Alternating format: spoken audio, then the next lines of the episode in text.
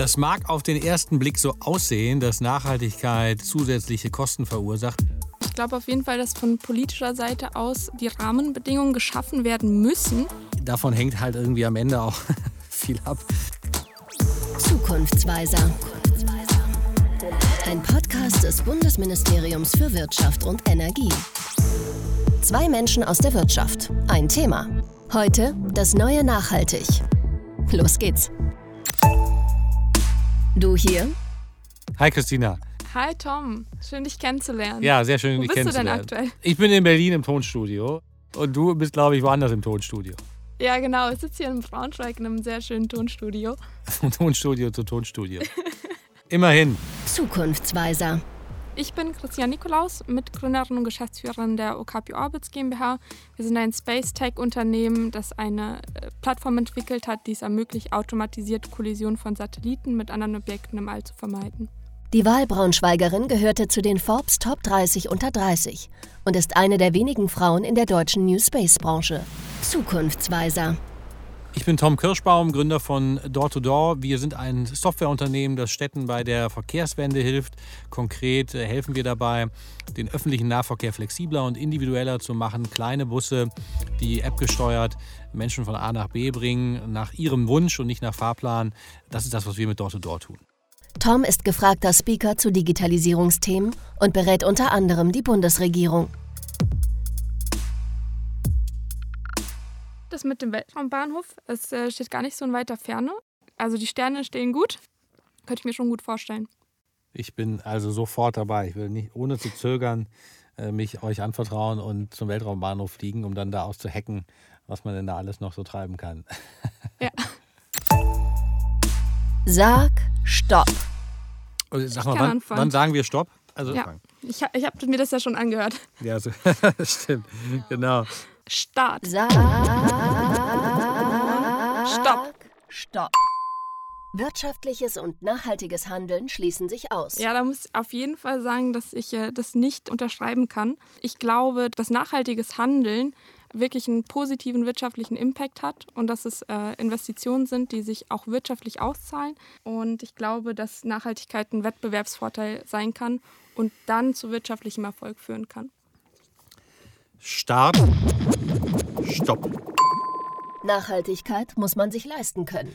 Das mag auf den ersten Blick so aussehen, dass Nachhaltigkeit äh, zusätzliche Kosten verursacht. Ich glaube aber, das Gegenteil ist der Fall, dass äh, es sehr teuer wird, wenn man nicht vom Ende her denkt und überlegt, wie jedes wirtschaftliche Handeln auch auf Dauer vereinbar ist mit äh, anderen Faktoren. Denn äh, man könnte umgekehrt auch sagen, ohne Nachhaltigkeit ist äh, jede Wirtschaft nichts. Denn wenn die Grundvoraussetzungen für unsere Existenz auf diesem Planeten, aber auch viele andere Faktoren in Frage gestellt werden, dann bringt es mir auch nichts, wenn ich äh, vielleicht kurzfristig erfolgreiches Geschäft betreibe. Insofern ist es, glaube ich, falsch, äh, Nachhaltigkeit überhaupt unter Kostengesichtspunkten zu sehen, sondern es sind Investitionen, wie viele andere Investitionen auch, die sich sicherlich auszahlen werden. Start. Sag Stopp. Stopp. Zu hohe Klimaschutzauflagen werden dafür sorgen, dass Unternehmen abwandern. Ja, also ich glaube auf jeden Fall, dass von politischer Seite aus die Rahmenbedingungen geschaffen werden müssen, damit nachhaltiges Handeln gerade in, im ökonomischen Kontext oder bei Unternehmen ermöglicht wird und auch in eine Richtung gezeigt wird, was man denn tun muss, was man tun kann und so ein Mindeststandard wirklich auch von politischer Seite kommen muss. Ich glaube, dass äh, klare Richtlinien helfen werden, Unternehmen wirklich diese Richtung zu, für sich selbst zu definieren und dass es eher ein Vorteil ist, wenn man gute Regularien hat, bevor man das in, komplett in unternehmerische Hand legt und äh, die vielleicht diese Richtung auch nicht klar absehen können. Ich, ich zögere jetzt etwas. äh, Es ist natürlich naheliegend zu sagen, nee, das ist Quatsch. Ähm, Nur zu hohe Klimaschutzvorgaben können natürlich jetzt irgendwie auch alles heißen. Also wenn man jetzt absurd überregulieren würde, dann mag es tatsächlich so sein, dass irgendwann der Standort eher leidet. Aber ich will die Frage mal so oder die Aussage mal eher in einem bestimmten Kontext lesen, nämlich so wie sie politisch auch diskutiert wird, nämlich dass nahezu dann alle Klimaschutzvorgaben plötzlich zum Standortnachteil werden. Und das glaube ich äh, nicht. Ähm, ich glaube es aus verschiedenen Gründen nicht. Erstens, weil ähm, nachhaltiges Unternehmertum, insbesondere inhabergeführte Unternehmen, äh, zu denen ich ja unseres zählen würde, ohnehin darauf achten, dass sie vielen Interessen gerecht werden. Und dazu zählt nicht nur die Maximierung des eigenen äh, Gewinns, sondern äh, auch, auch benachbarte Faktoren. Und ich glaube aber auch, dass es originär Innovationen auslöst, einen bestimmten Umgang mit Investitionen auslöst, der sich äh, auszahlen wird. Deswegen ist es gut, wenn der Staat ein bestimmtes Nudging betreibt und auch dafür sorgt, dass man Klimaschutzvorgaben in sein originäres Geschäftsmodell mit, mit einwebt, äh, weil das sowieso früher oder später kommen wird. Und ich glaube, dass die Systeme, die jetzt anfangen, äh, diese Vorgaben so zu machen, dass sich Unternehmen auch darauf einstellen können, eher profitieren werden als diejenigen, die dann hinterher unter noch größerem Druck wahrscheinlich noch gravierendere Maßnahmen vorgeben müssen, was es den Unternehmen noch schwieriger macht. Also ich glaube, es wird ein Schuh draus, wenn man äh, so früh wie möglich, es ist ja eh schon spät, so früh wie jetzt aber noch möglich, äh, solche Vorgaben macht, um den Unternehmen auch bei dieser Transformation durchaus den richtigen Weg zu weisen. Start. Sag Stopp. Stopp. Solange die USA und China nicht mitmachen, lohnt sich Klimaschutz nicht. Wenn es danach ginge, könnten wir sicherlich äh, bis zum St. Nimmerleinstag auf andere warten. Nein, äh, ich finde, wir müssen den Anspruch haben, eigene Positionen zu entwickeln, eigene Forschung und Innovationen auf den Markt zu bringen, eigenen Unterschied zu machen, denn nur so entsteht äh, Momentum. Und es ist ja auch nicht so, dass wir jetzt irgendwie Andorra oder Liechtenstein wären, äh, sondern wir sind eine große Volkswirtschaft, eine wichtige politische Stimme. Und ich finde, das sind äh, Ausflüchte, die einfach nicht, äh, die nicht gehen, sondern ähm, wir müssen unsere eigene Position haben und die kraftvoll umsetzen und um Unterstützung werben ähm, in den USA, in China und auch anderswo. Und je mehr mitmachen, umso eher werden auch die anderen einschwenken jeder Einzelne als Privatperson kann was tun, aber auch genauso jedes Land und jeder Kontinent kann wirklich einen Impact schaffen, dass wir nachhaltiger werden und unseren Planeten schützen. Natürlich wäre es schön, wenn alle zusammen an einem Strang ziehen, weltweit. Ich glaube, es sind auch schon die ersten Schritte gemacht, gerade im Hinblick auf die 17 Sustainable Development Goals, die von der UN verabschiedet worden sind. Genau. Start. Stopp. Stopp. Nachhaltigkeit ist ein Trend, der geht vorbei. Also ich hoffe, dass Nachhaltigkeit nicht nur ein Trend ist und ich glaube auch, dass es nicht nur ein Trend ist, denn wir sehen in den letzten Jahren, dass verstärkt das Bewusstsein für Nachhaltigkeit sich im privaten und auch im unternehmerischen Raum gefestigt hat und dass wirklich auch langfristige Maßnahmen ergriffen worden sind. Da vielleicht das Stichwort Corporate Social Responsibility. Unternehmen verankern wirklich nachhaltiges Verhalten in ihren Unternehmensgrundsätzen, in der Vision, in den, in den Missionen der Unternehmen. Und ich glaube, dass es eine langfristige Entwicklung ist, die eingesetzt hat und die nicht aufhören wird. Äh, wir müssen anders mit äh, den Ressourcen umgehen, die wir vorfinden. Wir müssen vorsichtiger sein, welche Effekte wir der Umwelt äh, zufügen. Und deswegen ist es etwas, es ist eine Entwicklung, die.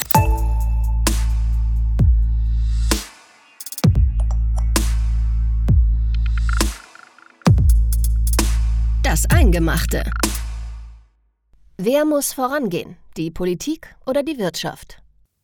Ich fange gerne mal an, Christina, wenn du einverstanden bist. Ja. Okay. Also als, als Unternehmer ist man ja ordnungspolitisch nicht geneigt, äh, als erstes nach dem Staat zu rufen. Und das würde ich auch für mich in Anspruch nehmen, zu sagen, der, die Wirtschaft kann bestimmte Dinge einfach besser als der Staat. Äh, sie äh, entfaltet bestimmte Kräfte schneller als der Staat. Sie, sie führt dazu, dass bestimmte Dynamiken entstehen. Ähm, der Wettbewerb ist ein sehr gesundes Instrument, äh, weil der immer wieder dazu führt, dass sich Unternehmen hinterfragen und nach besseren Lösungen streben, während der Staat ja eher ein Monopol vertritt.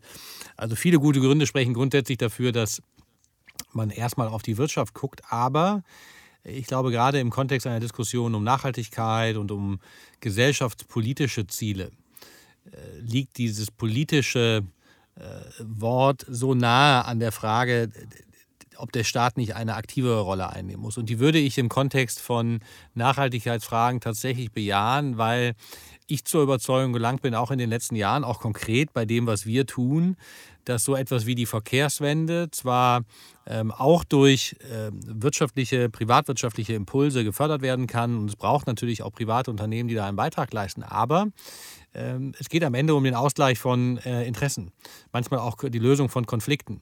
Und da braucht es einfach eine, eine regelnde Hand. Da braucht es irgendjemanden, der auch sagt, also wenn wir A erreichen wollen, dann müssen wir jetzt folgende Maßnahmen einführen und das entscheide ich jetzt einfach so. Und das klingt natürlich simpler, denn der Staat ist nicht eine einzelne Person, aber ich komme trotzdem zu dem Ergebnis, für gesellschaftspolitische Ziele ist es wichtig, dass der Staat mindestens bestimmte Regeln vorgibt, manchmal vielleicht sogar selbst in die Rolle eines Akteurs geht, zumindest für die Übergangszeit. Und deswegen, äh, entgegen meiner eigentlichen ordnungspolitischen Überzeugung, würde ich jetzt konkret im Kontext dessen, was wir heute diskutieren, sagen, ja, äh, es gibt Bereiche, bei denen der Staat eine Führungsrolle übernehmen muss. Aber vielleicht siehst du es anders, Christina. Ich bin gespannt. Ja, also aus meiner Sicht ist das ganz klar eine gemeinschaftliche Aufgabe, in der wirklich immer jede Partei eine bestimmte Rolle ausfüllen muss, um das Ganze schnell und effizient über die Bühne zu bringen. Und ich glaube, dass ähm, gerade wie du gesagt hast, äh, die Wirtschaft und äh, privatwirtschaftliche Unternehmen der Treiber sind, die Innovationskraft mitbringen, um innovative Konzepte zu entwickeln, um innovative Produkte zu entwickeln, die uns es ermöglichen, nachhaltiger zu werden als Gesamtgesellschaft. Wie aber auch ganz klar, ich glaube, dass die Politik sehr stark ein Katalysator sein kann, wenn die Politik der, die richtigen Rahmenbedingungen legt und auch Anreize schafft, um vielleicht die extra Investition zu machen, die Nachhaltigkeit in der Regel kostet. Also, oder auch äh, Sanktionen vielleicht ähm, nutzt, um nachhaltigen Unternehmen einen Wettbewerbsvorteil auch zu erschaffen und, und ich glaube auch, jede Privatperson spielt eine Rolle.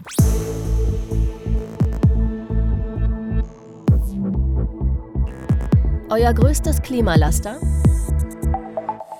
Sünden gibt es äh, bestimmt viele. Ähm, ich will eine nennen, weil die vielleicht auch ganz ganz interessant ist im Kontext dessen, was, was wir mit dem Unternehmen machen.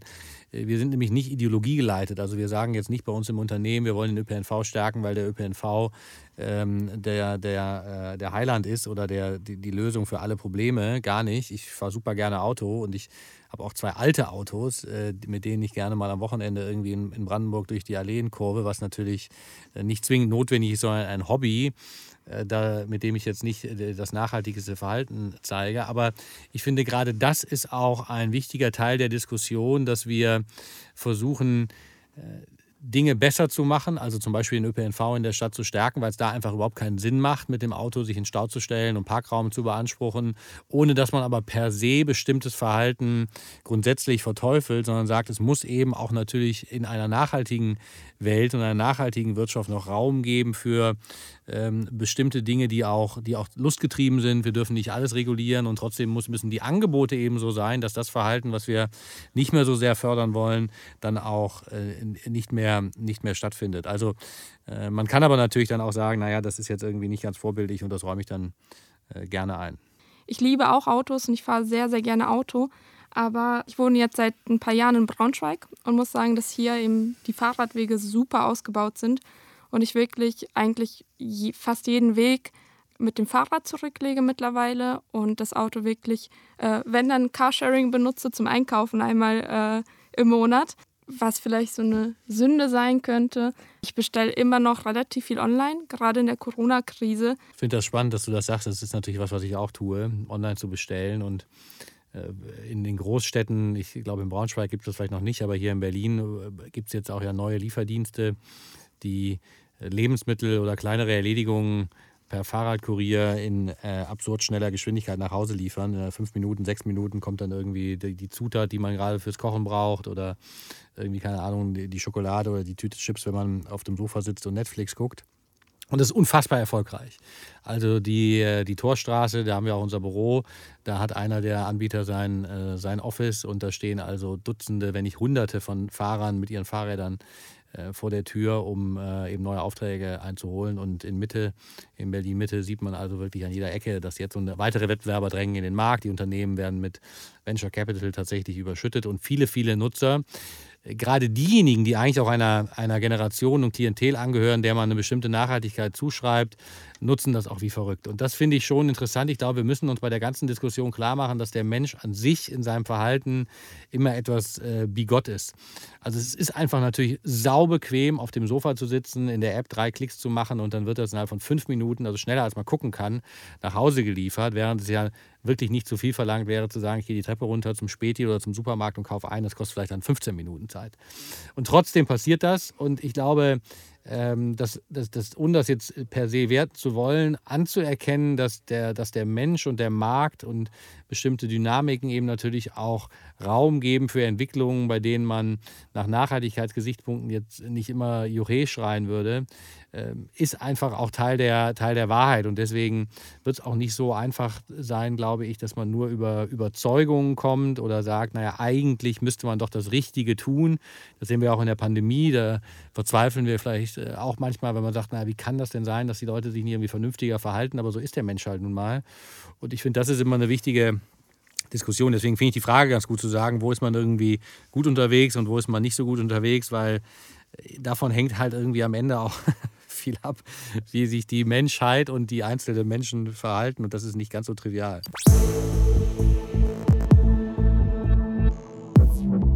Wie sehr nerven symbolpolitische Nebenkriegsschauplätze? Ähm, also aus meiner Sicht äh, ist jeder Tropfen auf den heißen Stein ein wichtiger Tropfen, der uns wirklich weiterbringt. Ähm, und jede Diskussion, die wir führen, auch wenn es nur Nebenschauplätze sind oder Nebenthemen aus, äh, aus einer bestimmten Sicht, würde ich sagen, sind ein Schritt in die richtige Richtung. Und mich macht es nicht sauer. Ich finde es gut, ähm, wenn solche Themen diskutiert wird. Klar würde man sich wünschen, dass die ganz großen Themen oder die Themen, die einen persönlich bewegen, mehr in den Fokus rücken. Aber ich glaube, jeder Schritt bringt uns in die richtige Richtung. Das ist auch wichtig. Ich habe beobachtet, dass ich äh, im Laufe der Jahre schon etwas ungeduldiger äh, geworden bin, äh, weil ich den Eindruck habe, dass sich viele Dinge auch, auch wiederholen und äh, wir nicht die Chancen äh, nutzen, die wir eigentlich hätten. Also immer dann, wenn man sich natürlich auch mit den Nebenkriegsschauplätzen beschäftigt, fehlt ja Zeit und Aufmerksamkeit, manchmal auch andere Ressource, um das zu tun, was eigentlich ansteht. Und ähm, das ist etwas, was mich schon manchmal traurig, manchmal wütend macht, äh, weil ich eben glaube, wir haben äh, sehr, sehr, sehr viele Möglichkeiten, Dinge auch viel besser zu machen, aber lassen uns dann äh, doch auch ablenken. Und ähm, das halte ich für fatal, weil wir da auch unserer Verantwortung nicht gerecht werden, dass wir ja uns irgendwie in 10, 20, 30 Jahren die Frage stellen lassen müssen, naja, was habt ihr eigentlich damals gemacht? Und wenn man sich dann eben mit äh, der Frage der Kurzstreckenflüge äh, beschäftigt, anstatt irgendwie zu sagen, wir investieren jetzt hier und dahin, das ist natürlich holzschnittartig, weiß ich, aber äh, ich glaube, mehr ins Tun kommen und weniger ins Reden, das ist schon etwas, wo ich eine hohe Ungeduld verspüre. Ja, und ich glaube auch das Thema, wie werden diese Informationen, auf die hingewiesen wird, die, die richtig sind, wie, werden, wie wird mit diesen Informationen umgegangen, wie wird ausgewertet, wer, wer wirklich Treiber des äh, Klimawandels ist beispielsweise, an welchen Stellschrauben wir drehen müssen, um einen großen Impact zu leisten. Ich glaube, das kommt auch zu kurz, neben dem, dass wirklich operativ auch Richtlinien verabschiedet werden müssen, dass operativ geschaut werden muss, welche Dinge können wir tun, um diese Ziele zu erreichen und an welchen, welche Akteure müssen hier vielleicht als erstes handeln oder eben was tun. Ja.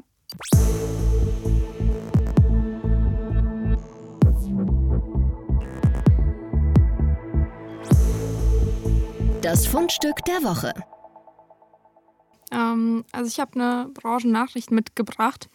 Und zwar war vor etwas mehr als einer Woche war der Wiedereintritt einer chinesischen Trägerrakete äh, ganz stark in den Medien, hat große Wellen geschlagen.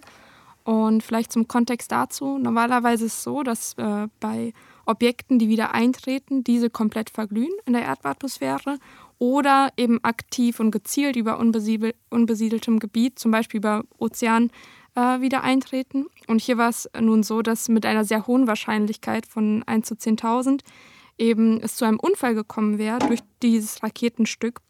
Und es war zum Glück so, dass diese Rakete im Indischen Ozean runtergekommen ist, wieder eingetreten ist. Aber das ganze Thema hat gerade in der Raumfahrt nochmal gezeigt, dass wir eben weltweit verpflichtet sind, gemeinschaftlich Regeln zu beschließen, wie man sich äh, dem Thema Nachhaltigkeit in der Raumfahrt nähern möchte, wie diese Regeln aussehen, dass man gemeinschaftlich zusammenarbeiten muss. Und das fand ich war eine gute Nachricht, ähm, dass nichts passiert ist und ähm, das nochmal den Fokus auf das Thema Nachhaltigkeit in der Raumfahrt geleitet hat. Das ist ja für euch dann wahrscheinlich auch eine wesentliche Voraussetzung im, im Geschäftsmodell. Ne? Also je mehr das Ganze reguliert wird und je mehr Verpflichtungen dann für die, äh, für die Betreiber äh, in Anführungszeichen auferlegt werden, umso eher ist klar, für wen ihr dann auch die Dienstleistung anbieten könnt. Ne? Das ist wahrscheinlich ein Stück weit so die, das Kalkül, das ihr habt, oder? Mm, ja, ähm, das wäre natürlich was Wünschenswertes. Jetzt ist es tatsächlich so, dass viele äh, Raumfahrt, äh, Raumfahrtakteure wirklich aus Eigeninitiative ähm, sich der Nachhaltigkeit verschreiben und wirklich äh, in Aktion gehen und Dinge tun. Man hat ökonomische Benefits, wenn man sich äh, um das Thema Nachhaltigkeit kümmert, die vielleicht in einem anderen Gebiet liegen und die wir dann eben mit der Software ermöglichen. Cool, sehr spannend.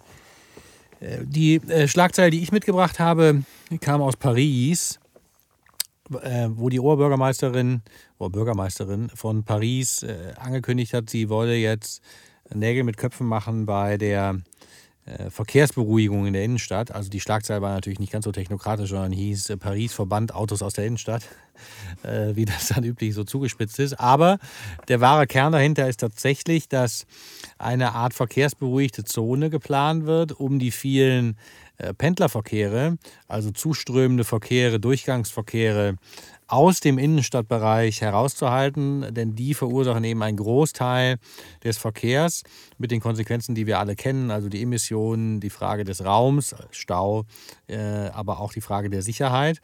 Und ähm, dieses Konzept der, der verkehrsberuhigten Zonen für die Innenstädte bis hin zu autofreien Innenstädten ist eines, das mich persönlich sehr fasziniert, weil man das auch verknüpfen kann mit dem anderen Thema, das mich ja sehr beschäftigt, so dem autonomen Fahren. Die autonomen Fahrzeuge werden äh, auf, auf mittlere bis längere Sicht das Problem haben, auch mit den von Menschen gesteuerten Fahrzeugen in irgendeiner Form harmonieren zu müssen. Und das ist nicht so einfach, weil der Mensch eben nicht wie ein Computer reagiert. Insofern ist es einfacher für die autonomen Systeme unterwegs zu sein, wenn nicht der Mensch auch noch äh, ans Steuer greift, in dem Fahrzeug rechts oder links. Also reine Zonen, in denen dann nur autonome Verkehre möglich sind. Äh, das zusammengedacht mit äh, solchen Reurbanisierungskonzepten finde ich sehr spannend. Deswegen freue ich mich immer, auch wenn die Schlagzeilen dann immer etwas negativ konnotiert sind, freue ich mich, wenn jetzt die ersten Städte anfangen, da auch Nägel mit Köpfen zu machen. Und das sieht man auch in vielen anderen Regionen, wo dann Fahrradverkehre gefördert werden oder Spielstraßen oder ähnliches. Und ich glaube nicht, dass das für uns als wahnsinnig schmerzhaft und einschneidend empfunden wird, wenn dann eben gleichzeitig all diese neuen Angebote existieren. Insofern ähm, freute mich dann zu lesen, dass Paris da jetzt konkret wird.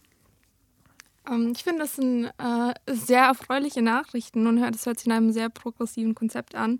Ähm, mich würde interessieren, Tom, ähm, du als Experte, ähm, für wie realistisch hältst du es, dass wir in Deutschland in den nächsten fünf Jahren auch solche Konzepte flächendeckend oder im größeren Stil sehen werden, dass wirklich Städte autoärmer werden, wir nicht so viele Blechwüsten am, äh, am Fahrbahnrand äh, parkenden Autos haben. Für wie realistisch hältst du das Ganze? Also die ehrliche Antwort ist, ich glaube, dass äh, das in anderen Regionen der Welt schneller passieren wird als in Deutschland, weil da die politischen Rahmenbedingungen etwas andere sind. Da gibt es zum Beispiel, ähm, ähm, sehen wir mal Singapur als Beispiel, ne? da kann dann also die Regierung auch sehr schnell durchentscheiden. Äh, das ist ja in einem autokratischen System relativ einfach. Deswegen sieht man viele Mobilitätsinnovationen auch in Asien entstehen, weil da nicht so lange diskutiert wird, sondern einfach entschieden wird. Uns ist natürlich eine bestimmte Diskussions- und Demokratiekultur auch wichtig, aber insbesondere wenn es ums Autofahren geht, wird es natürlich in Deutschland auch schnell besonders äh, emotional. Deswegen fürchte ich eben, dass wir nicht die Ersten sein werden. Aber es gibt auch hier viele Kommunen, meine Heimatstadt zum Beispiel Wuppertal möchte ich auch nennen. Da gibt es jetzt einen neuen Oberbürgermeister, der äh, auch äh, als Wissenschaftler sich viel mit solchen Fragen beschäftigt hat und ähm, sehr innovative Konzepte, nicht nur die Schwebebahn, die es da ja auch gibt, sondern viele andere äh, in, in den Markt einführen will. Also ich bin optimistischer, was andere Regionen der Welt angeht, aber ich halte nicht, äh, habe die Hoffnung nicht verloren, dass wir auch die eine oder andere Kommune in Deutschland sehen, wo das in den nächsten fünf Jahren äh, zumindest mal in kleineren Kiezen, also in kleineren Stadtteilen, Realität werden wird. Und nun? Und cool. Tom, was steht bei dir als nächstes an? Äh, ich freue mich auf den, auf den Sommer aus zwei Gründen. Zum einen äh, sind wir dabei, mit der Firma äh, uns noch stärker im Bereich des autonomen Fahrens zu engagieren, dort eine Partnerschaft einzugehen mit einem Fahrzeughersteller, wo es darum gehen wird, äh, das, was wir entwickeln und was äh, das Partnerunternehmen entwickelt, miteinander zu verheiraten und äh, zu zeigen, wie denn die Zukunft aussehen kann. Und ähm, ja, privat, ähm, wie viele vielleicht, freue ich mich darauf, auch wieder Begegnungen zu ermöglichen, äh, in unserem Büro auf die Mitarbeiterinnen und Mitarbeiter zu treffen, auf die Kolleginnen und Kollegen. Denn das ist etwas, was mir immer wichtig war, als Gründer eine bestimmte Unternehmenskultur aufzubauen. Und ich habe schon gemerkt, wie das in den letzten 15 Monaten uns allen nicht so leicht gefallen ist, nur zu Hause zu sitzen und, und, und das Miteinander, gerade wenn man an so langfristigen Themen arbeitet, ist einfach ein ganz, ganz wichtiger Bestandteil. Und äh, jetzt sind wir ja fast so weit. Äh, deswegen ist das etwas, äh, wo ich wirklich viel Zuversicht auch, auch spüre. Wie ist es bei dir, Christina? Was umtreibt dich? Ja, auf jeden Fall auch ganz klar wieder ins Büro gehen, mit meinen Kollegen zusammen im Büro zu sitzen, da gemein, gemeinsam späte Abendstunden zu verbringen und äh, unser Unternehmen weiter wachsen zu lassen. Und ich freue mich unglaublich darauf, wenn wir endlich wieder zurück zur Normalität kommen, äh, wieder auf Messen und Events fahren können, wirklich mit unserem Ökosystem interagieren können. Und ähm, ja, bei uns äh, stehen auch ganz viele Sachen an. Ähm, wir sind, ja, sind ganz klasse, in der ganz klassischen Start-up-Phase. Äh, unser Produkt ist seit einigen Monaten offiziell auf dem Markt. Ähm, wir haben so die ersten Kunden auf der Plattform und das ist jetzt super spannend. Und ich hoffe, dass wir jetzt Vollgas geben können und ja, das ist das nächste, was ansteht. Cool, sehr, äh, sehr spannend. Äh, führt dich der Weg hin und wieder nach Berlin? Hast du hier auch zu tun mit der Politik oder äh, gibt es hier Kunden für euch?